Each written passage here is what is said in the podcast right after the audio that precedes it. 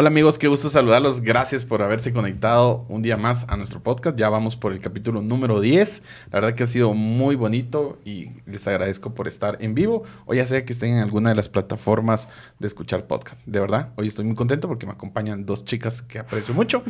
Bienvenida Keila. Hola, ¿qué tal? Yo también los aprecio, para que sepan. eh, gracias, Tula. Querida amiga. Hoy me voy a comportar. Así dice ella.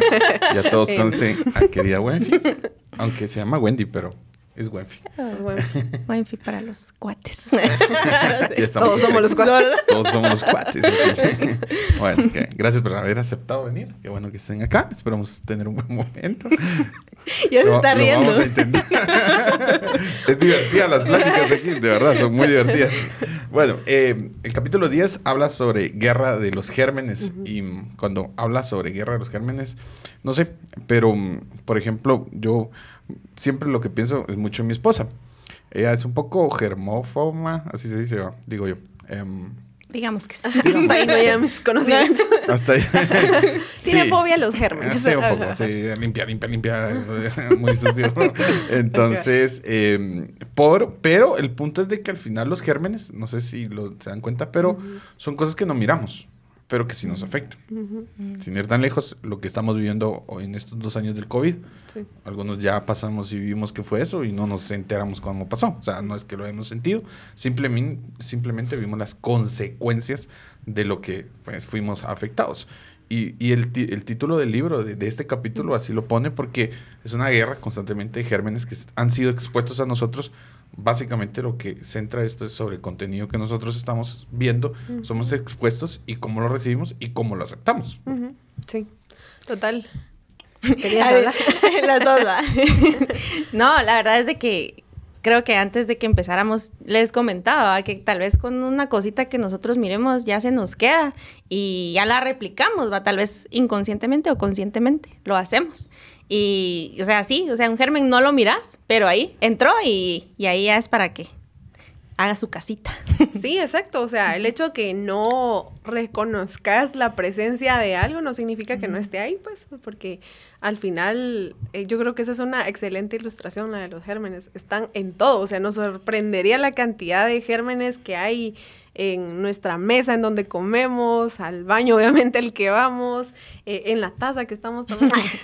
Pero eh, sí, o sea, ahí están y muchas veces por el hecho que no lo vemos, damos por sentado que no existe y de verdad que vivimos una vida aplicando ese mismo patrón para todas las demás áreas porque porque no las veo o porque yo no logro reconocer o identificar esto no significa que no esté ahí.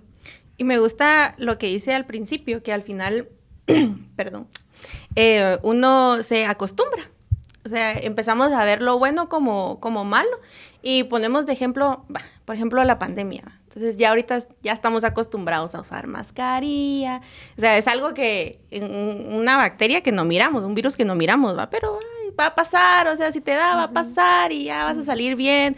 Y, y ya estamos acostumbrados al gelecito y así, ¿va? Entonces, eh, así pasa con, con los gérmenes que nos contaminan interior, sí. espiritualmente. Uh -huh. eh, de que pues empiezan y yo creo que ahí más adelante lo menciona eh, en un versículo que Pablo eh, decía de que un poquito de masa, entonces un poquito de, de, germen que te, que te entre, ya es para estar ahí todo el tiempo. Si uno no logra identificarlo a tiempo, sí, entonces como pues, no lo, uh -huh. o no lo consideras malo, o ya te estás acostumbrando a eso y ya lo, lo malo lo miras como bueno, ya no, pues ya no importa, sino que ahí sigue. Ahí sigue la levadura en la Ajá, masa. Uh -huh. Eso, eso. Y básicamente porque hemos estado hablando en todo este libro, pues el título del libro y, y toda la serie que hemos estado uh -huh. trabajando incluso en la iglesia, es de desintoxicación espiritual. Y al principio el libro pues hacía una poniente de, bueno, que, eh, cómo yo me desintoxico uh -huh. mi alma, mi espíritu, ¿sí?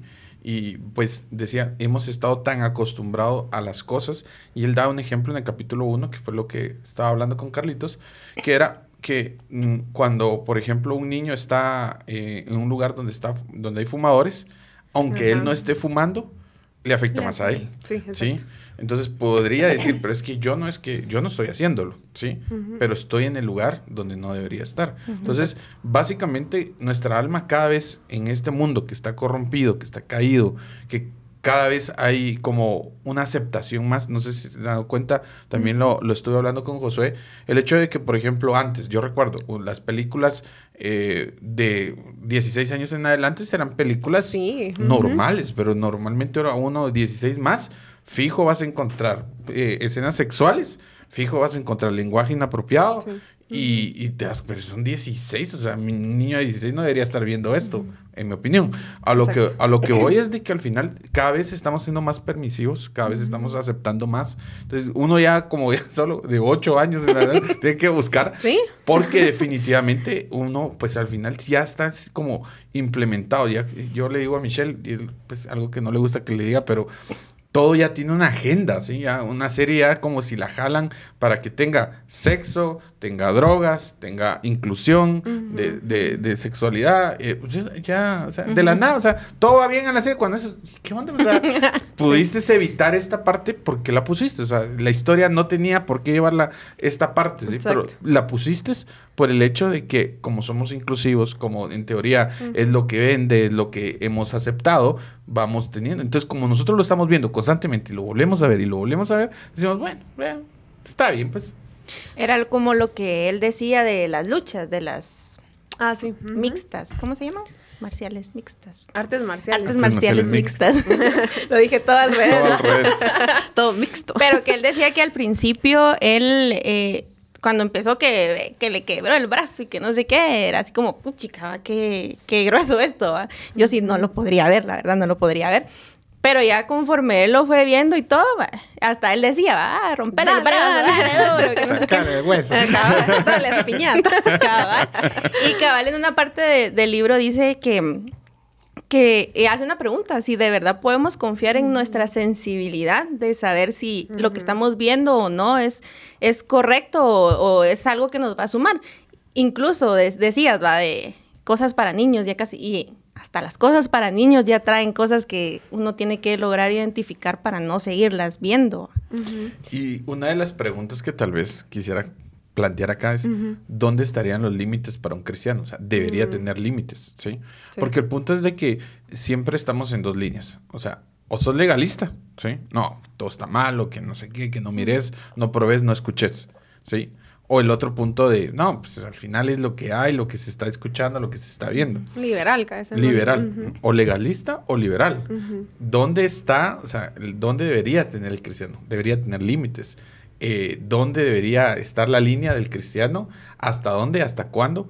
Porque el punto es de que cada vez vamos aceptando más Sí. cosas en nuestra vida, vamos escuchando cosas más, vamos viendo. Entonces todo eso nos va generando a nosotros una manera de pensar, de oír e incluso de, de- de hablar y, y- y creer cosas que están en el mundo, ¿verdad? Sí, mira, y, y yo creo que estamos en un mundo en donde todo es subjetivo.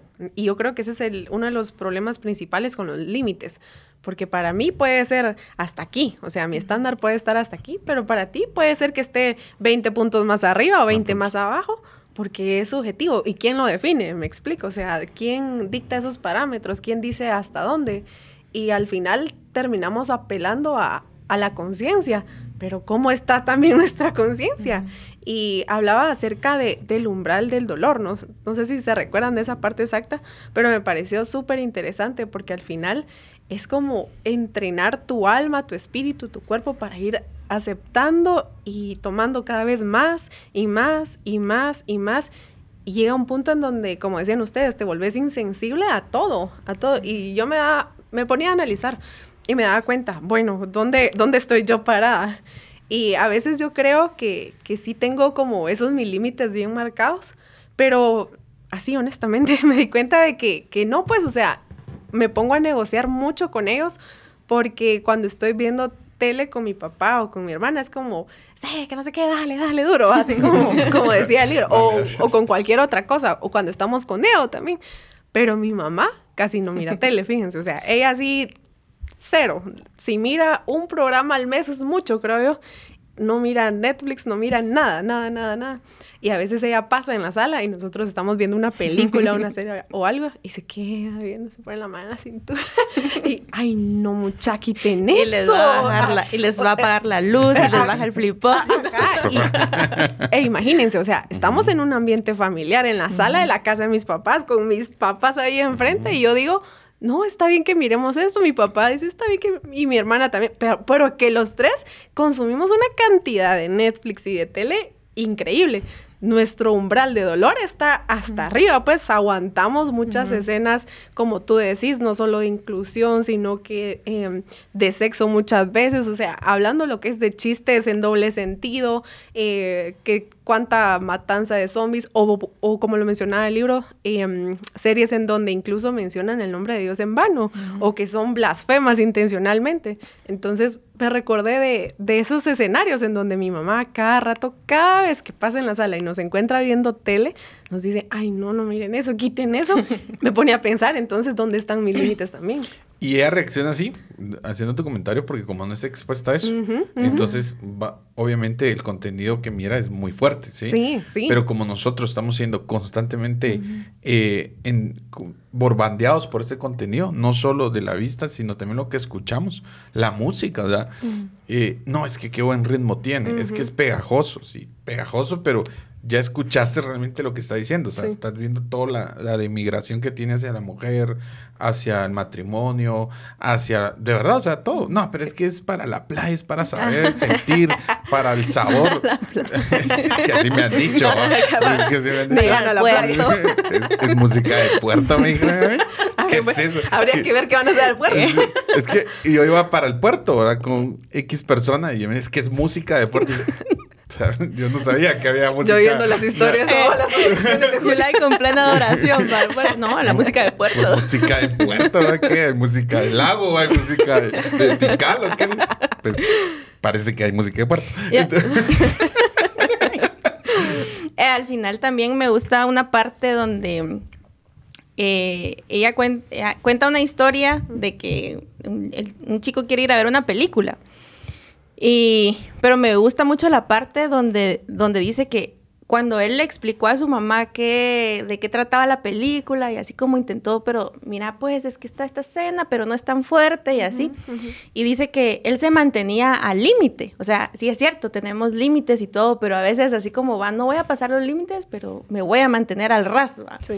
Entonces es así como muchas veces nosotros nos ahorillamos a que va solo, como decía, va, voy a poner esta música porque voy a ir al puerto, solo así. va. Entonces ya entra algo a, a nosotros, va, ya entra un mensaje a nosotros. Y de ahí dice, ah, es que él tiene buenas, voy a ver el álbum. va. Está el álbum de Bad Bunny ahí. no sé, no sé, va, pero igual con las películas, con, con, con todo, y al final eh, nos mantenemos al límite al límite, y mm, eh, dejamos entrar algo, pero ya después y va entrando y va entrando y ahí se va alojando. Entonces, y vas corriendo tus límites. Es que ese es el problema. bueno, o sea, un poquito más Ajá, ajá, y un no, poquito hombre, más y un poquito y supuestamente siempre tenés el límite, va, pero al final solo lo estás como Corriendo y corra- corriendo. Ajá. Y me gusta porque él dice, por ejemplo, ¿qué pasa si yo, como él es un predicador, qué pasa si yo vengo y decía que había una película, muy por cierto que la vi ¿va? como tres veces. Sí, hombre, yo también. Yo como, Es de predicadores. Ver la película. ¿No lo has visto? No la has visto. No, pero me pareció muy bueno no la que vayas a ver. Después de lo que leímos, Después no la de lo vayas a que ver. es, yo voy a ver cómo es la casa voladora. Solo. Fíjate que la empecé a ver, pero hay películas que sí a mí no me llaman la atención, entonces. Va, la cosa es de que decía que tenían 99 groserías, ¿sí? Que básicamente con el tiempo es como un... cada- Una por minuto o Una así. por minuto, o sea, entonces él dice, ¿qué pasaría si yo hago un mensaje en donde tuviera 50 groserías? O sea, diría, no es aceptable, nadie lo aceptaría. Exacto. 40, 30, 20, 10, ni siquiera una, ¿sí? Pero ¿por qué si nosotros no aceptamos que, digamos, un predicador lo haga en un lugar, por qué no lo aceptamos ese contenido para nosotros? Y él decía, eh, ¿usted cree que no 90 groserías, si eres expuesto a eso, no va a afectarle en su vida? Exacto. Y creemos que no. Y muchos me dicen, no, no, es que no va a pasar. Pero a veces sí funciona, porque ¿qué pasa cuando te enojas o reaccionas o estás alterado? Normalmente eh, reaccionas con todo lo que has consumido. ¿Y qué has consumido? Ira, eh, formas de reaccionar, enojo, malas palabras, y así reaccionas. Tal vez en el momento no lo miras, pero por eso son gérmenes. En el momento no lo estás viendo, que está siendo contaminado. Pero cuando ya la enfermedad se desarrolla, ya cuando lo mucho que has consumido empieza a desarrollarse, empiezas a comportarte y empiezas a decir, se te mete alguien en el carro, ya lo maltratas, empiezas a decir esto. Pero ¿de dónde? De lo que has consumido constantemente. A mí, me, a mí me pasó, les voy a contar una historia de antes a mí me gustaba mucho ver películas de miedo. Mm. Y yo, sí, que la adrenalina y todo. Dejé de verlas porque soy miedosa, soy muy miedosa. La cosa era gritar y así, ¿va? Dejé de verlas, va. Y hace poco, hace unos meses, em, salió una, creo que fue la del conjuro que, que salió. Que vamos a ver al cine, que yo así como yo miro las películas así, miren, así. o sea, para no verle más de lo que disfrutas, creo. Esas películas las miro así para no verle las caras, porque ustedes les estaba contando que mi mente vuela, entonces ya siento que vienen todas las películas de terror detrás de mí, ¿va? Hola, Sí. Hacerte trencitas en el pelo. Pero saben que esa me causó como, como bastante impacto, porque hubieron varios días en los que yo no podía dormir con la luz apagada. Entonces, y decía, ah, es que la Wendy es una miedosa, que no sé qué, que la... Pero, o sea, al final yo ya no había estado expuesta a eso. Y yo dije, ay, voy a ir a verla con todos y así va. Y pasé mucho tiempo, incluso se lo comentaba a, Ale, mira, ora por mí. Porque de verdad es que sí, era como, sentía como una angustia a ustedes y al final... Eh, decimos es un poquito nada más, es una película la que voy a ver, pero así como le pasó a tu mamá, que uno no, a veces eh, se deja de exponer a ciertas cosas y para compartir con la familia, para compartir con los amigos. Entonces vuelve como ese germen otra vez, ¿va? Entonces empieza y ah, otra vez y otra vez. Entonces creo que es importante que si ya pusimos un límite, que, que lo respetemos para que, como decíamos, ¿va? no se vaya eh, haciendo más para allá y, sea más permisivo. Entonces, esa, eso fue algo que a mí me pasó y la verdad es de que ya no miro películas de miedo, ya no me inviten. no, y mira, al final yo creo que también si vas corriendo el límite, tenés que tomar un, un, momento y reevaluar en dónde están tus límites. Y quién, como hablábamos al principio, quién dicta esos límites. Pues la palabra. Al final es que yo no puedo tomar como tus límites la verdad universal o incluso los tuyos, perdóname, señor pastor. no, porque al final somos humanos, somos humanos y, y nuestro corazón es engañoso, ¿verdad? Ustedes que podemos creer con todo nuestro corazón que lo que estamos haciendo es bueno, es santo y es puro, y puede que no. ¿Y cómo nos damos cuenta? Cuando leemos la Biblia, ustedes. Y si tú tomas los límites de una persona, por ejemplo, un pastor, como lo decías, caes en legalismo. Exactamente. Porque el problema es de que no soy una autoridad y ningún pastor es una autoridad para decir qué es bueno y qué es malo. Porque la autoridad es la palabra. Exacto. No ninguna persona. Es que nadie te va a decir, no, es que el pastor lo dijo. Ah, sí, pero el que es una autoridad. o sea, es una autoridad, pues obviamente espiritual, pero todo debe ser basado en la palabra. Exactamente. Mis límites deben ser tomados desde la Biblia hacia mí. O sea, qué es lo bueno, qué es lo malo, pero ahí lleva lo que es madurez. Y yo quería como tomar un poco sobre como nuestro filtro, cómo va, lo que decías de las películas de miedo, por ejemplo. Eh, tú te asustaste terriblemente, ¿verdad? Sí. Pero, por ejemplo, las personas que, que, que, están siendo expuestas constantemente ya no se asustan tanto. Igual pasa en la pornografía. Sí, sí. sí Empezás que te citas con alguien, tal vez con que no tenga tanta ropa, empezás así, y llegas a la depravación de la, de la, de la pornografía con animales y otra cosa. ¿Por qué? Porque ya tu filtro está tan tan mal. Ya ni hay Ya no hay filtro. Pero crees que sí, porque de repente estás viendo pornografía, pero es que es con humanos. Porque qué depravado ver entre, con, animales, por ejemplo. Pero si seguís, eh, te seguís exponiendo eso, un momento ya no va a haber satisfacción. Entonces vas a buscar algo diferente. Entonces empiezas a buscar y estaba viendo un artículo, es, hay un libro de pornografía, no me acuerdo cómo se llama, pero estaba diciendo que, por ejemplo, los, los títulos más buscados de pornografía era pornografía. Eh, mamá se acuesta con su hijo. Y eso es una tontería, pero son de las cosas que más se buscan. ¿Por qué? Porque como ya no se, hay una satisfacción de lo normal, que es, pues, digamos, normal, entre comillas, entonces buscas algo. Entonces vas buscando, vas levantando la, la, barda y dices, bueno, entonces como ya no me asustó el conjuro porque la monja me salió al revés, entonces me van a salir cuatro monjas y me van a... Es que así es. Ah, entonces ya tu filtro es y te asustaste por eso, ah, porque ya corriste la barda. Entonces la pregunta es, si vos en una serie donde miras siempre escenas sexuales, donde miras eh, malas palabras, donde miras algunas, no, decís que no te afecta, deberías preguntarte si tu filtro o tu barrera ya está más, más al lado de una película de mayores de edad que se, o una, película pornográfica que de verdad es una película que definitivamente tenga un contexto que realmente te edifique. Fíjate que yo hace poco había empezado a ver una serie que en teoría era como para 16 años, como decís tú. Y en el resumen era como violencia sexual, escenas de sexo, malas palabras, suicidio, no sé, o sea, no alcanzó la, línea de la pantalla para especificar todas las advertencias que tenía, pero era 16 más. Y al final me la habían recomendado tanto ustedes, o sea, me la habían recomendado tanto y es justamente del tipo de serie que, que me gusta la trama. Y empecé a ver y era literal pornografía con algo de historia, ¿me entienden? Y yo, no, hombre, no puede ser. Y cosas que en hace años hubieran sido inimaginables que estuvieran al alcance de cualquiera.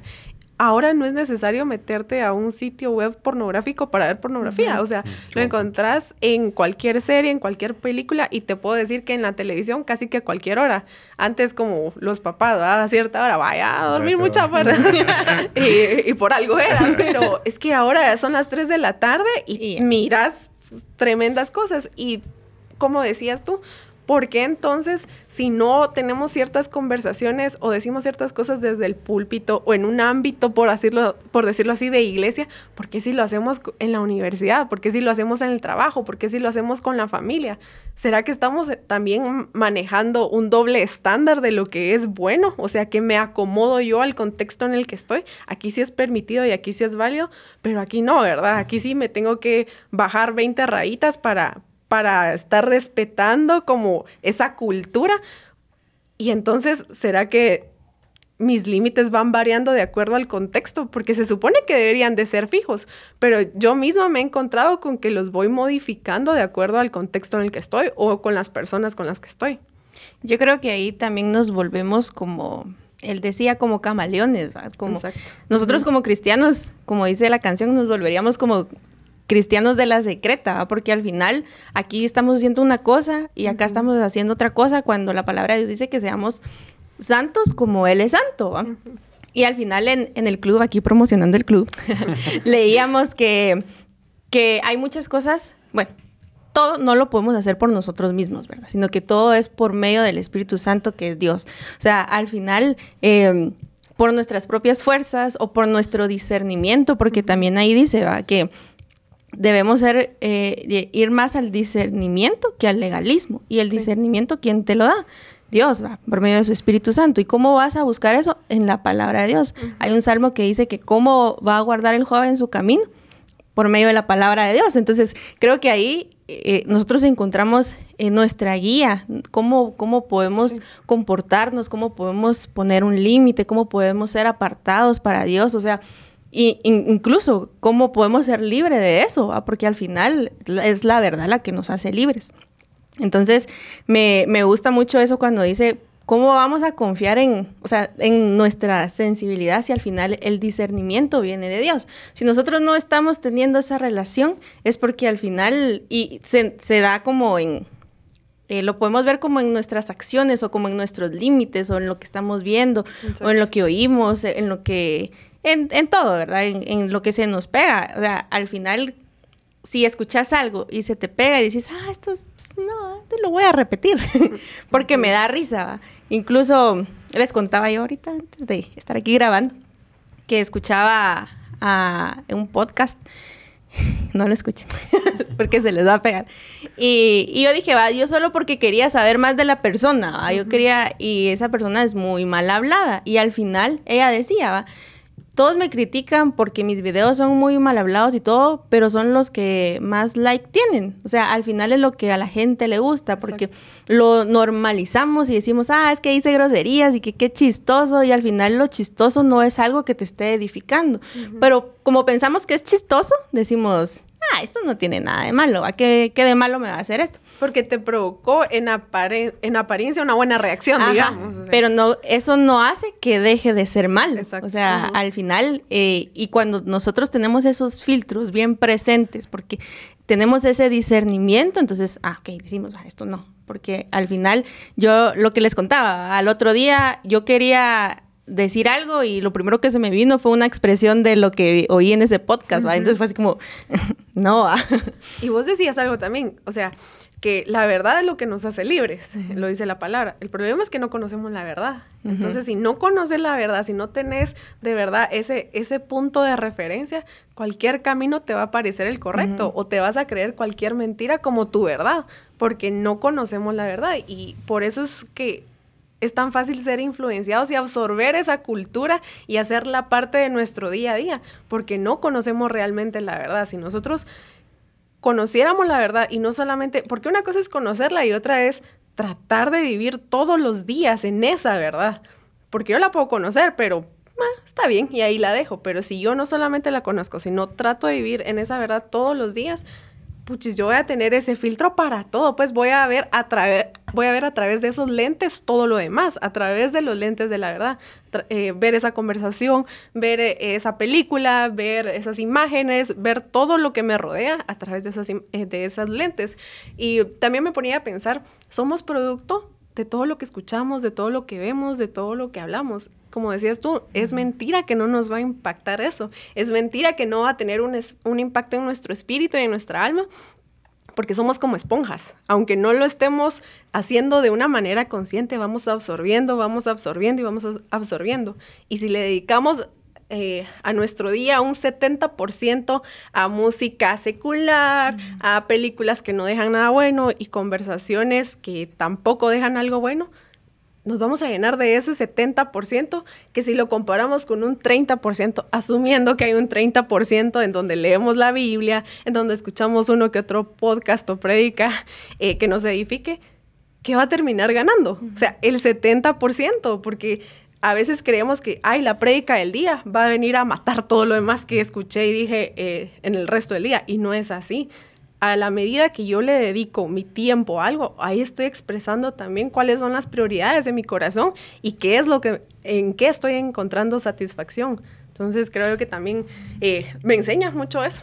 Y debemos tomar en cuenta que todo lo que miramos, todo lo que escuchamos, eh, nos va a afectar, pero debemos ser sinceramente objetivos y tener cuidado. Lo que pasa es de que somos muy eh, permisivos.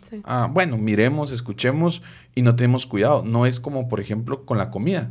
Con la comida tenemos más cuidado que comemos. Bueno, no todos, pues, pero ya una buena, asumiendo que una buena parte. No, la verdad es que una buena parte, si te dicen, por ejemplo, mira, eh, esta agua, por ejemplo, no, no te garantizo que sea pura, pero pues puede ser, no te la tomas, o sea, todo tiene un 10% de algo, algo raro por ahí, pues, pero no, mejor no, o sea, yo quiero un agua sellada. No te arriesgas, o no Te arriesgas. Incluso pasa muchas veces, nosotros aquí cuando vienen personas damos agua, si hay un agua que está abierta, café, cuando hay un agua que está abierta, nadie la va a agarrar, sí, nadie la va a tomar, a pesar de que el agua está como un 80%, dirás, ¿qué pasa? Es que no sé quién la tomó, no sé quién la quién puso su boquita ahí. Tirémosla. No, es que es cierto, pero porque somos permisivos para, para las cosas que escuchamos, vemos. Y me gusta, por ejemplo, en la contracultura, que es una palabra que me, me identificó mucho, porque el punto es que hay una cultura que estamos constantemente recibiendo. Ahora, eh, no sé si sabían, pero por ejemplo, los embajadores, hay una ley en Guatemala que no pueden estar más de cuatro años en el lugar donde están. Y por ejemplo, y decía, ¿por qué? O sea, el embajador, por ejemplo, de, Francia es una persona en Guatemala que es alto, que habla el francés perfectamente y que vos lo mirás y dices, es un digno embajador. Pero decía, ¿por qué lo van a cambiar? O sea, ¿por qué lo van a cambiar? Y decía, el problema es de que si nosotros pasamos muchos más años acá, nos acostumbramos a la cultura de Francia o del lugar donde estamos y nos convertimos más en la persona que donde estamos que, la, que representar a lo que venimos, que somos guatemaltecos. Lo que le pasa a mucha gente cuando se va a Estados Unidos, ¿verdad? Cuando miras, por ejemplo, algunas cosas eh, que una persona dice, oh, yo soy gringo, dice. o sea, yo soy gringo. y vos así como, ok. okay. Más prieto que yo. Pero el punto es de que fue absorbido por la cultura de donde estaba viviendo. Y eso es parte de... Entonces, ¿qué pasa? Nosotros vamos viviendo una, una cultura normalmente acá, donde las cosas son permisivas, donde tenemos mucha influencia de Estados Unidos, obviamente, de lo que ellos consumen, de lo que ellos comen, muy, mucho, ¿verdad? Sobre eso nosotros tenemos que venir y estar en la cultura de Cristo. Ahí es donde tenemos que aferrarnos. Pero el problema es lo que tú dices si nosotros no conocemos. Si nosotros no somos expuestos a esta cultura, obviamente va a ganar lo que estamos viendo. Si, creemos que con una predica el domingo es suficiente, es suficiente no vas a ganar. Definitivamente no vas a ganar. Estás escuchando música secular todo el día. Estás leyendo eh, babosadas en, Facebook. Tuiteando cosas que no debes. Viendo TikTok que simplemente no, no te llevan a nada. ¿Sí? Y crees que un domingo, que a veces venís y a veces no, porque tampoco es que se diga que estés siempre, va, va a generar un cambio en tu No va a generar. Por eso no avanzás, porque no hay eh, la situación de cambiar. Por eso me encanta que sea Romanos capítulo 12, versículo 2. Solo a través de la renovación de nuestro entendimiento vamos a poder eh, comprender la voluntad de Dios, que es como la cultura de Dios, que es buena, agradable y perfecta. Pero hasta que seamos renovados, si no entendemos que lo que miramos, que lo que escuchamos, que lo que está afuera nos hace mal, vamos a seguir siendo expuestos y siempre vamos a seguir siendo estas personas que no avanzan en su vida cristiana porque simplemente no hemos entendido que lo que está afuera, a pesar que me divierta, a pesar que me entretenga, no quiere decir que esté bien. Sí, a mí me gusta eh, algo que hablaba del capítulo y decía de que a veces decimos, va, si si usted se siente bien, hágalo. O sea, si usted, sí, hágalo. Como que ese fuera el estándar. Ajá, así como que si usted no se siente mal haciéndolo. Ah, entonces sí, ahí hay algo. Pero es, esto me hizo comprender que hasta la conciencia nos traiciona a ustedes porque ya está como cauterizada que ya no nos hace efecto. Entonces, como tú decís, va, o sea, mientras más nos exponemos a la cultura de Dios, más pasamos ese filtro sobre las cosas. O sea, pensamos si esto es digno de alabanza, si esto es admirable. Ese filtro me lo enseñaron en Pro, promocionando Pro. Conéctense, jueves a las 7 de la noche. y, y entonces ya cuando yo estoy más expuesta, entonces ya no soy, ah, es que si me siento bien o no, sino que ya sé, a la luz de la palabra de Dios, paso mi filtro y, y veo si esto me va a edificar o no. Y mira, no se trata tampoco de meternos en una burbuja y aislarnos del mundo entero, pues porque tenés que seguir yendo a la universidad, tenés que seguir yendo al trabajo, tenés que seguir eh, de repente frecuentando a tu familia, pues en las reuniones familiares o, lo que sea. No se trata de encapsularnos y de ignorar todo lo que está sucediendo. No podemos. Pero el asunto es, y creo que tiene que ver mucho con una experiencia que tuve hace poco. Me fui de viaje y fui a un país, en, bueno, fue a Estados Unidos y estuve en un estado muy al norte, en donde es conocido porque son más liberales. Entonces, eh, yo iba en el tren y habían unos anuncios en todo el tren, todo el tren. No había un espacito que no tuviera esos anuncios. Era como, eres pansexual, eres, es, sabes que sos bienvenido, que sos abrazado, que eres aceptado. Eres transexual, no hay problema, que no sé qué. Eres bisexual. Y miren, o sea, ahí fue a aprender toda clase. Ya me sabía como unas 20 y ahí terminé de aprender las otras 80 ustedes. Porque mm, estaba en todos lados, en absolutamente todos lados. Y, y vas en el tren y es lo primero que miras, o sea, el transporte público que usan millones de personas al día, en donde o vas viendo tu teléfono o vas viendo a la nada. Yo iba viendo la nada y ahí es donde, donde yo iba viendo eso. Le decía a mi papá, mira, los niños de, crecen viendo esto, pues, o sea, crecen viendo esto. Ya no solo se limita a la televisión, en caso que querrás eh, controlar eso, o sea, de, filtrar el contenido que consumen tus hijos, sino que en el día a día, en cualquier lugar vas a encontrar esa información.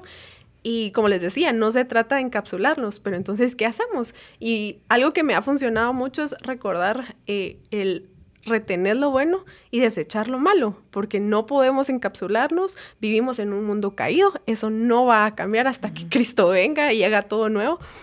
Pero entonces, ¿cuál debería ser nuestra postura? Si al final por todos lados estamos siendo bombardeados y vendrán cosas peores. Entonces, a mí me ha funcionado mucho el retener lo bueno y desechar lo malo. Si al final yo no eh, desecho, desecho, desecho, estoy de nada me sirve retener lo bueno si también estoy reteniendo lo malo, porque voy a estar llena de las dos cosas y ese no es el punto. El punto es que retenga de este lado, pero que también deseche del otro. Y yo creo que también tenemos que tener ahí como un balance, ¿va? Porque como tú decís, eh, no nos podemos encapsular. ¿Y qué pasa cuando nos encapsulamos? Nos convertimos en legalistas, ¿va? Entonces, que no, que no, y que solo aquí, y que con esta gente. Y nosotros hemos sido llamados a, a ganar almas para Cristo, pues. Entonces, ¿cómo lo voy a hacer yo si estoy aquí metida? O sea, si estamos tres lucecitas aquí metidas y, no salimos, ¿va? o sea, me hizo recordar mucho cuando salíamos a invitar gente ¿va? para los grupos. Entonces, no solo es como me voy a encapsular porque todo lo demás está malo y como tú decís, ¿va? es un mundo caído hasta que Cristo venga, ¿va? nos lleve con él. Eh, esto va a cambiar, pero entonces, ¿cómo le hacemos? ¿Cómo volvemos, va renovando nuestra mente? ¿Cómo renovamos nuestra mente? Con la palabra de Dios. O sea, manteniendo esa relación y, Él nos da ese discernimiento. Me gustó mucho eso que decía en el libro, que no es eh, que nos mantengamos en legalismo, sino que en un discernimiento, como, como vos decís, va, de, de agarrar lo bueno y desechar lo malo. Y, y eso no es como, ah, bueno, tú sos así, entonces mejor eh, mejor no te hablo. O sea, creo que deberíamos de estar tan metidos en la cultura de Dios que la cultura de ese alguien más no afecte la mía, pero que la mía sí afecte la de él. Sí, exacto. Yo creo que en lo que respecta a nosotros, en las decisiones que nosotros tomemos, en qué consumir, qué hablar, con quién platicar, en el sentido que influye en mi vida, sepamos escoger bien. Yo creo que ahí va la madurez. El problema es que a la gente le encanta, le fascina que le digan qué hacer, ¿sí? Aunque no lo crean, pero a la gente le encanta. Por eso las iglesias legalistas son tan grandes, porque les gusta, eh, no, no, no uses pantalón, ¿sí? No escuches eso, no bailes, no tomes, no fumes. ¿Qué otra cosa no puedo hacer, pastor? Ah, no haga esto. Ah, ok. Entonces ya es fácil, porque entonces te corta a ti la responsabilidad y se le entrega a alguien más. Pues yo no estoy bailando, estoy fumando, no estoy tomando, pero estoy odiando a medio mundo, hago lo otro, no, no, no, no hago lo que la Biblia dice, pero hago lo que me dice el pastor. Porque, ¿Qué nos manda la Biblia? La Biblia nos manda que nosotros tenemos discernimiento. ¿sí? Y esto es difícil, porque ahí es donde nosotros tenemos que empezar. Bueno, difícil no es, pero ahí es donde hay un trabajo cristiano de poder eh, buscar en la palabra. Porque no, la palabra no te va a decir literalmente no fumes. Entonces vos decís, bueno, no fumo. ¿Por qué no fumo? Porque, pues, obviamente la palabra dice que cuide mi cuerpo, ¿sí? Que mi cuerpo es morada, templo del Espíritu Santo. Pero en esa misma línea de pensamiento, entonces, bueno, no fumo, tampoco me voy a meter unas 20 Coca-Colas, pues. Porque al final la misma cosa estoy haciendo. ¿Sí? Ah, no, es que entonces sí puedes fumar, no puedes fumar, pero sí te, sí te, te aplauden si tomas cuatro litros de Coca-Cola. Cuando las cosas en la misma línea te estás haciendo daño, ¿sí? Entonces, eh, yo digo mucho la Coca-Cola, pero creerán que la odio, pero sí un poquito. Pero en, la línea de, eso, pues al final es nuestro discernimiento, ¿sí? Que nosotros podamos decir, bueno, o está bien, ok, no voy a tocar esto acá, voy a, voy a estar con estas personas, esto me va a influir y lo que tú dijiste que creo que es maravilloso, ¿sí? Que mi cultura afecte a ellos, no que ellos afecten mi cultura, pero ¿cómo voy a hacer que mi cultura los afecte? Que yo tenga cimentada bien mi cultura, que sepa yo qué es en lo que creo, que sepa yo por qué, por qué hablo esto, por qué creo en esto, por qué digo no, ¿sí? ¿Por qué no miro esto? Simplemente porque no me edifica. Ah, no es que no me permite en la iglesia. Mi religión no me lo permite. sí, ¿y por qué no escuchas esto? ah, no, es que el pastor se enoja si lo escucho. Ah, ay, perdón, padre. ¿Cuántas veces me han dicho, ay, perdón, pastor, es que me gusta mucho, me gusta, es que me siento que, que se mueve el ritmo de mi ser? O sea, no es eso. O sea, es decir, mira, definitivamente he entendido una renovación de mi entendimiento. Es decir, esto no me ayuda, no me suma. Sí, puede estar muy bueno puede ser pegajoso, definitivamente. Y si lo escucho, la verdad que tal vez lo, me va a gustar. Pero no quiere decir que me guste que sea bueno. No quiere decir... Y otra vez, el mismo ejemplo que me sirve a mí la Coca-Cola, ¿sí? Le gusta a todo el mundo, pero no quiere decir que por eso sea bueno. Exacto. ¿Sí? Porque simplemente te está afectando tu cuerpo. En ese momento no lo miras, pero te está afectando. Y las personas, muchas veces nosotros hacemos un lado las advertencias. Netflix aparece arriba, a veces parece una gran cosa. En, la, en el cigarro, en los cigarros parece una gran calcomanía, en los licores igual. Incluso en los dulces ahora o en las bolsitas de, de botanas aparece exceso de sodio, exceso de colesterol, exceso de no sé Exceso de todo, no se lo coma. Dime tres, por favor. no, y, en el sticker está todo esto, pero al final te hicimos, bueno, o sea, te están diciendo, lo estás viendo, para decir, bueno, como otros lo hacen. Negociemos con los límites de nuevo. Negociemos con los límites, yo me lo voy a comer, al final creo yo, y a mí me encanta una frase que dice Diego, que yo soy la excepción cuando yo soy la regla. O sea, al final no es que es que hay personas que no le hacen mal. Puede ser una en un trillón, pues, pero no sos vos. Exactamente. vos sos la regla. O sea, nosotros somos la regla. Todos aquí somos la regla. Y debemos de estar bajo la cobertura de Dios. Nuestras decisiones no tienen que ser religiosas. Es que no tenés que llegar al, al punto de decir, es que yo no fumo porque no, porque así me dicen en la iglesia. Estás mal. O sea, si tenés un pensamiento así, yo no bailo porque en la, iglesia, porque voy a la iglesia. ¿Por qué no vas a una fiesta? Porque voy a la iglesia. Estás mal. Estás pero re mal. O sea, vení otra vez, llévate tres cursos porque no comprendiste. O sea, yo no voy a una fiesta. ¿Por qué no voy a una fiesta? Es que Cristo lo, no lo permite. ¿Cómo así? Si Cristo estuvo en fiestas, comprendamos por qué no lo hago. O sea, Todos el sábado en una fiesta. Ahora sí estoy acá. Pero no estoy tomando y no estoy fumando. comprendamos cuál es el propósito, ¿sí? Entendamos por qué no lo hago. ¿Por qué lo permito? ¿Por qué eh, muchas veces escucho? Entiendo que hay pastores que dicen no hagas, no hagas esto y lo otro. Entiendo la esencia, pero eso es demasiado tonto llevar a la gente a simplemente decir no lo hagas, no lo hagas porque no. ¿sí? No es así, no se, no se trata de eso. Se trata de llevar a las personas a comprender por qué no debes de hacerlo. Comprender por qué no debes, por qué ahora nosotros tenemos que aprender a comer, ¿sí? Incluso, sí, bueno, sí, es cierto, me gusta, eh, pero es que no puedo, no puedo vivir de tacos, pues, o sea, me voy a volver gordo, voy a, voy a, voy a afectar mi salud, pero solo entendiendo este cambio de mentalidad vamos a poder realmente vivir en la cultura. Sí, exacto.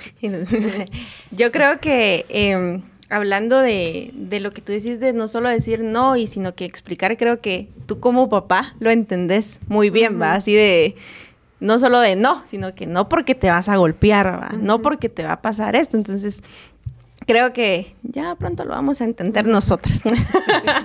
no muy pronto, pero pronto. pero creo que, que, eso es muy importante, ¿va? No solo el, el decir no, no y, y no, ¿va?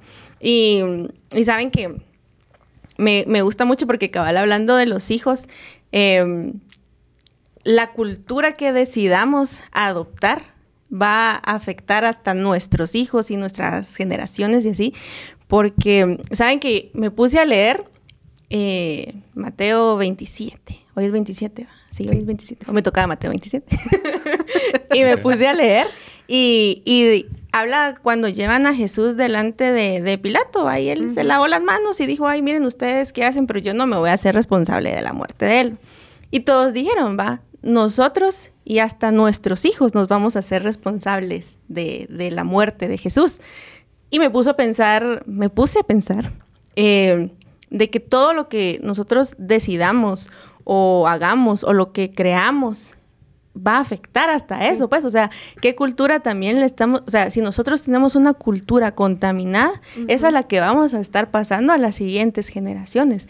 Como hablábamos, en lugar de estar pasando una cultura que es la cultura de Dios, que primero tiene que ser en nosotros para poderla pasar, o sea, no solo eh, pensar que estamos afectando a, las personas de allá afuera, así como que, ay, sí, sino que también veamos a, adentro, o sea, al final eso es lo que vamos a pasar a las generaciones, a las nuestras, a las que vienen detrás de nosotros, que probablemente nosotros ahorita no tenemos hijos, pero por ejemplo tú, que, que ya tenés, eh, la cultura que tú estás adoptando ahorita es la que le estás eh, pasando a Juan, a Isaac, y Consciente o inconscientemente. consciente o inconscientemente.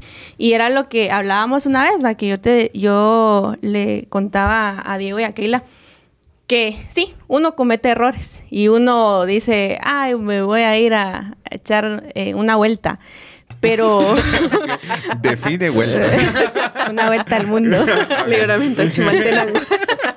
pero, pero em, les decía, al final eh, mi mamá en mí sembró una semilla, que es la que me hace eh, regresar a esta cultura, que es la que me hace eh, saber, no, o sea, estos gérmenes y ya, ya me están matando, así ya estoy así, necesito oxígeno. Y, y, es, algo, es algo importante que mi mamá sembró en mí, la cultura que transmitió en mí, aunque yo por, eh, por temporadas o a veces yo digo, ah, no, o sea, yo ya no quiero esto, no sé, porque yo creo que a muchos les pasa eso, ¿va? de que no, ya no quiero esto y que mejor voy a ir a ver qué, qué me ofrece el mundo. Y al final te das cuenta que sí, tengo que regresar, ¿va? o sea, aquí estoy, y aquí es mi nación, de donde soy. y, y es importante que veamos cómo afecta eso, cómo, o sea, si somos así como, va, te voy a transmitir cualquier cosa, como tú decís, va, cualquier camino me lleva. Pero cuando sembramos la semilla de, la verdad de Dios, de la cultura de Dios, aunque nosotros vayamos a echarnos la vuelta al mundo, ahí te estoy definiendo la vuelta, sabemos a dónde tenemos que regresar. Eh, ese es mi punto. Mejor si no se la echan. ¿Paréntesis? Mejor si no se la echan, pero... Y tocando un poquito el tema eh, anterior acerca de del no hagas esto porque yo lo digo, nos damos cuenta ¿qué estamos haciendo en realidad en la iglesia? ¿Será que estamos enseñando el, el, verdadero evangelio y esa transformación y renovación de mente? ¿O estamos como disipulando a cristianos robots, o sea, que hagan las cosas porque yo las digo, o que hagan las cosas porque así es, pero mira, ¿por qué? Ah, porque sí, y me encanta el ejemplo de Jesús, que muchas veces le debatieron muchos puntos y él no decía porque yo lo digo, pues, no le decía porque mi padre lo dice y que tenía toda la autoridad para decirlo y sin embargo él no lo hizo. Él se, se sentó con las personas y dialogó con ellas. Cuando sabía que era una conversación necia, se alejaba pero también sabía explicar y dialogar con las personas y explicarles el por qué. Y al final todos se quedaban sin, sin, palabras, todos terminaban como, aunque sea susurrando y murmurando entre ellos, porque ya no tenían después cómo rebatirle a él las cosas. Entonces nos hemos enfocado mucho en solo esto sí, esto sí, esto no, esto no, pero cuando personas de fuera nos cuestionan el por qué de nuestro sí y el por qué de nuestro no, a veces terminamos molestándonos porque nosotros, ni nosotros mismos sabemos. Y ya solo, es que con vos no se puede hablar. Ajá, y nos escudamos con eso. Es que de, y hablamos acerca de, bueno, es que están adoctrinando a las personas allá afuera con esta agenda de género, es que están eh, bajo este adoctrinamiento.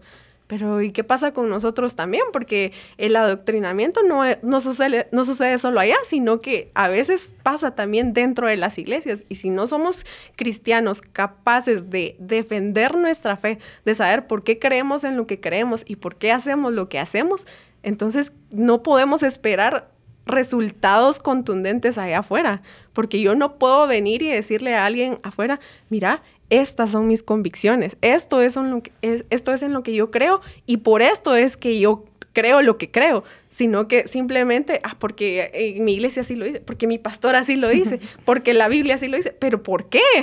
Y por eso las personas muchas veces no creen en el Evangelio, porque nos miran como este montón de cristianos fabricados bajo la misma medida, puro robots repitiendo lo mismo, lo mismo y lo mismo, y yo misma he caído en eso. ¿Y qué pasa también con las futuras generaciones como lo, hablábamos? No vamos a ser capaces de que nuestros hijos nos cuestionen algo, porque creemos que ay, eso ya es sinónimo de, insolencia. Culturalmente no estamos acostumbrados a que se nos cuestione el porqué de, de las cosas. Se nos ha enseñado en nuestras casas que la mamá, porque yo lo digo, porque soy tu mamá, pero realmente... Porque aquí va la chancla. son patrones que desde mi punto de vista eh, nos han hecho mucho daño, no solo en el ámbito familiar, sino en el ámbito también de, iglesia, porque no no estamos cimentados bajo el verdadero evangelio, sino bajo las repeticiones de alguien eh, en una posición de liderazgo y que al final yo no sigo entonces a Jesús, yo no sigo entonces lo que dice la Biblia, yo sigo a una persona, yo sigo a una denominación, yo sigo a este grupo y no puedo defender con la palabra lo que yo estoy haciendo y lo que yo creo, sino mi argumento es porque esta persona lo dijo, porque a Dios no le agrada, porque mi religión no me lo permite. Y, y nuestros argumentos entonces ya no tienen peso, porque ni nosotros mismos estamos viviendo bajo esa renovación de entendimiento que dice la palabra. Yo creo que ahí también es donde vemos que muchas personas eh, no es como algo genuino el estar en una iglesia, o sea, solo estoy aquí porque, ok, está bien, quiero hacer las cosas bien, pero no es como algo que yo quiera tener una relación con Dios, sino que porque aquí me están diciendo qué hacer y qué no hacer. Entonces, por eso es que tenemos que tener convicciones más que creencias. Yo creo que lo que dice Kela me gusta porque adoctrinamos, pero el punto es que incluso en nuestra educación, en nuestro país, es de adoctrinar. Exacto. Si, ustedes se recuerdan, por lo menos a nosotros no nos enseñaron a, analizar, no nos enseñaron... Pensamiento crítico. Pensamiento crítico. Todo era memorizar. Eso era el punto. Entonces vos estabas en un examen memorizando. Esto, Fracasé ahí. Literal, o sea, literal. Entonces, ¿qué pasa? Que simplemente adoctrinando que te, te aprendas esto, que te aprendas esto. No. ¿Por qué no analizas? O sea, poniendo un punto de análisis. El punto es de que estamos en contra de todo esto, ¿sí? Y las iglesias adoptan nuestro modelo educativo de adoctrinar y decir, bueno, no hagas esto, no digas esto, no hagas, aprendételo. Va, ¿de qué te sirve? No, con esto no estoy diciendo que no lo haga, pero ¿de qué te sirve darte todos los libros de la Biblia? En orden, o sea, así todos los nombres, pues no todos, los nombres, porque hay muchos que lo saben, pero si ni siquiera sabes cómo aplicar Romanos 12, 12 en tu vida, o sea, no funciona así, no se trata de, mm, si me voy a aprender un versículo, ¿por qué me lo estoy aprendiendo? Cómo lo puedo aplicar y cómo esto cambia mi vida. Porque el punto es, si no, vamos a seguir solo repitiendo las cosas que las demás personas dicen porque lo dicen. Y están las personas que dicen, no, es que mi iglesia es la mejor, no, es que mi iglesia acá, que no. Y defienden un, nombre de una iglesia cuando debemos de entender que no se trata de defender un pastor, una iglesia, un nombre de una iglesia, sino que nosotros somos cristianos porque Cristo murió por nosotros, ¿sí? Y no pertenecemos nosotros a una denominación como decir, ah, no, es que yo soy evangélico, yo soy eh, adventista, que vos sos bautista. Esto viene de menos completamente cuando entendemos que Cristo es el único que nos da una nueva vida, ¿sí? Entonces, a nosotros nos encanta encasillarnos y defender algo, ya por ende somos así, pero nosotros deberíamos estar defendiendo lo que realmente es importante, lo que Cristo vino a imponer mucho de lo que decían, lo que atacó el Señor fue a los a, estas personas que eran los estudiosos de la Biblia, los que decían saber y sabían muchas cosas y cosas que eran ciertas. Estaban toda la ley de Moisés, perdón, de, de, Abraham, todo. Dedicaban su vida a estudiarlo. La palabra, no estaban dedicados a estudiar ni otros libros, ni, ni la Ouija, no, literal a lo que era la palabra. Pero ¿qué pasa? El punto es no es que solo yo estudié estudie y memorice, sino qué está haciendo eso en tu vida. Si leíste todo esto y no aceptaste que Jesús venía y la Biblia misma decía que iba a venir, que es lo que Jesús dice, leíste esto, ahí está mi nombre, o sea, literalmente, porque lo dice Isaías 54, y cuando él se para en el templo y lo dice, yo, y empieza a recitar el Isaías 54, que yo soy el que tenía que venir, todo el mundo se muere, pero ustedes dicen, todos empiezan a tirar, ¿por qué dices esto? Pero al final está diciendo, pues, no se trata solo de memorizar, se trata de entender cómo lo ponemos en nuestra, en nuestra vida hoy. Nosotros muchas veces llegamos a la iglesia, nos sentamos esperando que nos digan qué hacer, cuando lo importante debería ser, ¿cómo puedo yo cambiar mi vida? ¿Cómo puedo con esto que yo he recibido de parte de un líder, de un pastor, cómo esto puede empezar a cambiar mi forma de, de pensar? ¿Por qué no debo de hacer esto? ¿Por qué no debo ir allá? ¿Por qué no debo hablar con estas personas? ¿Por qué no? ¿Por qué? esa es la palabra. Cuestionate. Es que miren, si un cristiano no se ha cuestionado, no ha, no, no ha crecido en su fe. Fijo. si vos no te has cuestionado por qué crees en lo que crees, simplemente estás adoctrinado de alguien que te dijo sí. Entonces, en cualquier momento va a venir una corriente ni siquiera religiosa, sino de afuera es donde te va a llevar. Y es la famosa frase, se fue al mundo. se fue a echar la vuelta. o se fue a echar la vuelta. El punto es de que yo me voy a echar la vuelta o me voy al mundo, aunque son frases triadas, es porque definitivamente no entendí por qué estoy ahí. No comprendí, no sé por qué estoy, no sé por qué me identifico como cristiano, no sé por qué ni siquiera hice una oración, porque al final la esencia es comprender que Cristo murió por mi vida, que yo era pecador, que estaba completamente destituido, que yo no merecía absolutamente nada. No es que yo soy bueno. Nadie es bueno, absoluta. Ni el que está ahorita en presidios, ni el que está, ni que estamos sentados aquí, ni el pastor que está predicando un mega concierto. Nadie es bueno. Todos, absolutamente, todos estamos destituidos de la gloria de Dios. Y solo es a través de la gracia de Jesucristo que nosotros podemos llegar a Él. Entonces mi vida tiene que vertirse a Él, ¿sí? A su manera de vivir, no la que me dice un pastor. Y con eso estoy diciendo que descrediten lo que dicen los pastores. Yo soy pastor. o sea, lo estoy diciendo con autoridad porque de verdad, de eso se trata, de que nosotros podamos tener pensamiento crítico, porque digo esto, porque hago esto, porque hablo esto, pero desde un corazón humilde, desde un corazón eh, enseñable, un corazón que no, porque hay personas que dicen, nada, que parecen los reyes de ahí criticando todo, o sea, tampoco se trata de eso. Tremendo fariseo. no, y sabes, hablando eh, sobre los fariseos, me recuerda em, que está, cuando Jesús vino y ya empezó eh, con su ministerio y empezó a ser conocido por sus milagros, los fariseos empezaron a amontonar y que quién es este y que lo otro. O sea, ahí nos dice, el hecho que seas un estudioso y conocedor de la palabra no significa que puedas reconocer que tenés a Jesús enfrente. O sea, ellos lo tenían literalmente enfrente en carne y hueso y no pudieron reconocerlo. Nos damos cuenta que si no permitimos que esa palabra que leemos eh, nos transforme y nos cambie, no va a significar que cuando tengamos a Jesús enfrente, cuando sintamos su presencia, vamos a ser capaces de reconocerlo. Al contrario, aquí vemos a través del ejemplo de ellos que fue todo lo contrario. Lo cuestionaron, lo cuestionaron, lo maltrataron, lo juzgaron, lo interrogaron, pero no fueron capaces de reconocer la presencia de, del hombre del cual habían estudiado tanto, del cual habían dedicado sus vidas incluso a estudiar. Y esto me, me, confronta mucho, porque a veces nos creemos que con solo leer la Biblia basta, pero lo estoy haciendo de una manera robotizada de nuevo o estoy entendiendo realmente lo que dice la palabra. Y no, no sé si te has dado cuenta, en los grupos de pro hemos ido cambiando un poquito la dinámica de cómo era antes, porque nos dimos cuenta que no sabemos estudiar la palabra. Y ahora hemos adoptado eh, el estilo de empezar a leer un versículo al inicio y empezamos a hablar de otros temas. Y se nos hace tan fácil de hablar de qué es la ansiedad eh, y pueden identificar un momento en donde han estado ansiosos, esto y lo otro. Y ahí sí todo el mundo pues habla y hablamos y se nos hace súper fácil. Pero cuando empezamos a leer el versículo que habla de repente sobre la ansiedad y qué quiere decir ese versículo y cómo lo aplico a mi vida es un silencio rotundo, porque ni nosotros mismos eh, podemos interpretar y entender lo que estamos leyendo. No se nos ha enseñado a hacer esto y creo yo que eh, es algo que, que debemos cambiar, que debemos cambiar como cristianos, como iglesia, con I minúscula y con I mayúscula.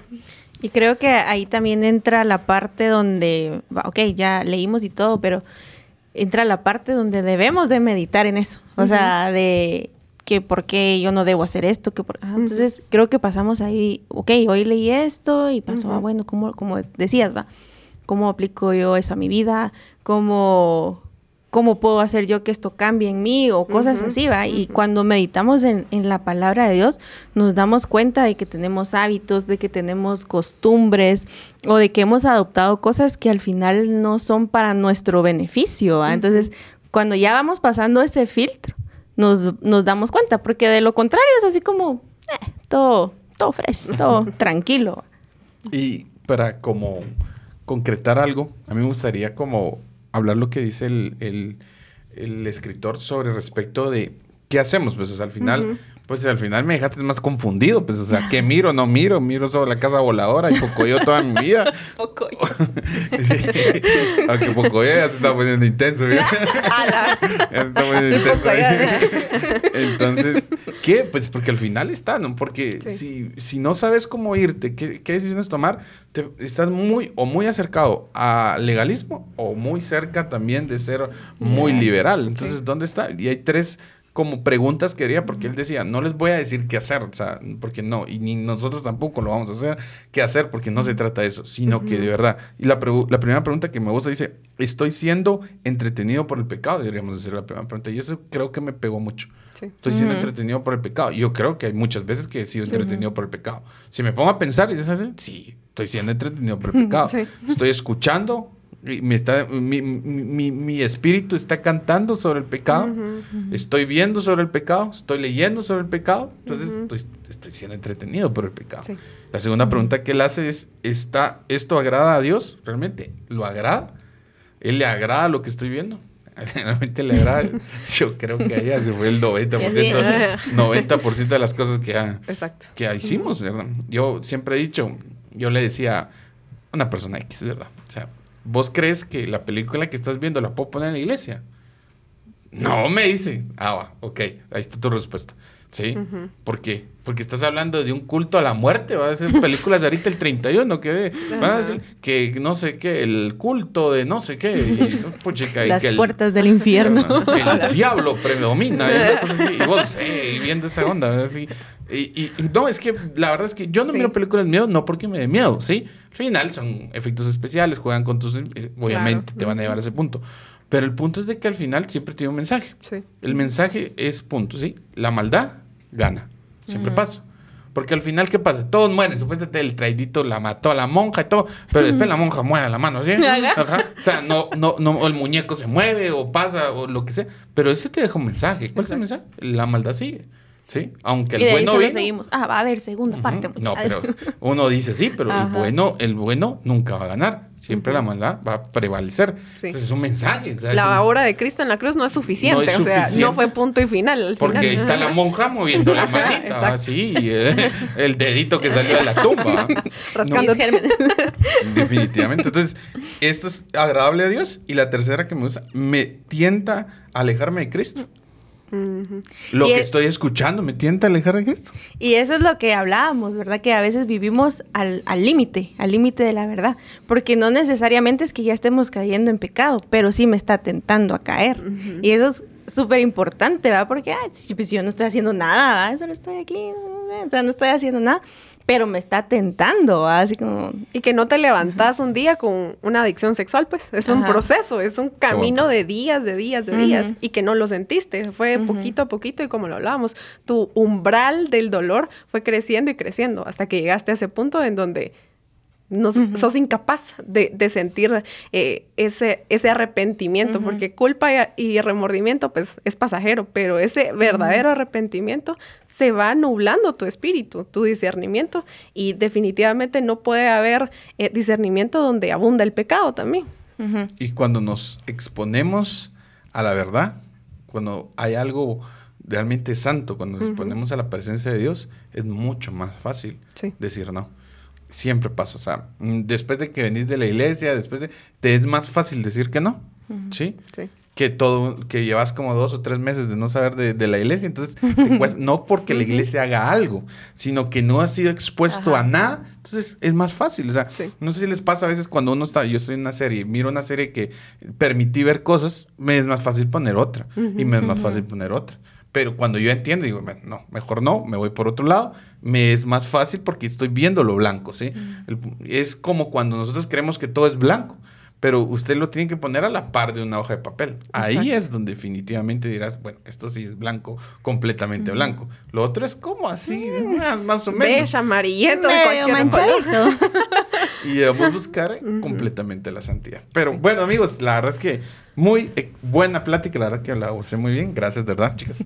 Y les, les agradecemos por estar conectados y les pedimos que puedan compartir, así que les voy a pedir a mis queridas amigas que puedan decir que lo compartan. Yo solo quiero decir algo para terminar. Ah, bueno, ya te quité. Te quité. Postdata. Continuamos, amigos.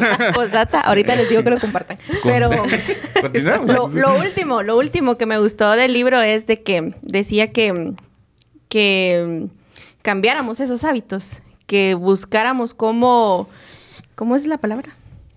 Reemplazarlos. Ajá, reemplazar, yo sí. Reemplazar esos, esos hábitos, porque al final es, o sea, es bueno, identifiquémoslo, miremos a la luz de la palabra y sí, pero entonces, ¿qué vamos a hacer?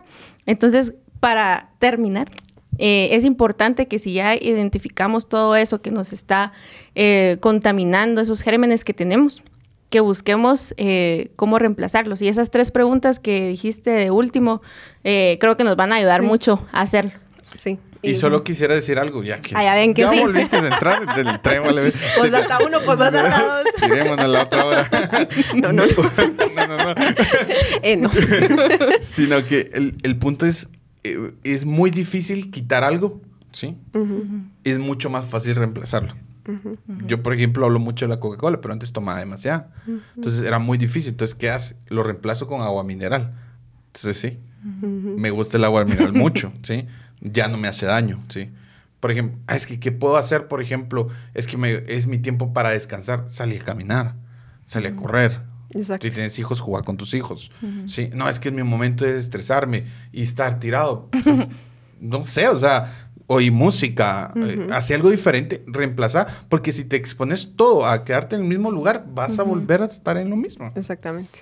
Y yo sí me despido de usted. porque no quiero la Y segunda yo quiero hora. decir, No, de verdad, compartan este podcast en todas las plataformas digitales disponibles. Eh, creo yo que fue una conversación que pudimos haber seguido horas de horas, como lo pueden ver, pero mm, esperamos que lo que hayamos hablado eh, quede en sus corazones y podamos empezar a replantearnos qué es lo que estamos haciendo, por qué lo estamos haciendo y qué podemos hacer para realmente vivir nuestro día a día a la luz de la palabra. Muchas gracias amigos, que Dios los bendiga y nos miramos en el siguiente capítulo. Un abrazo. adiós.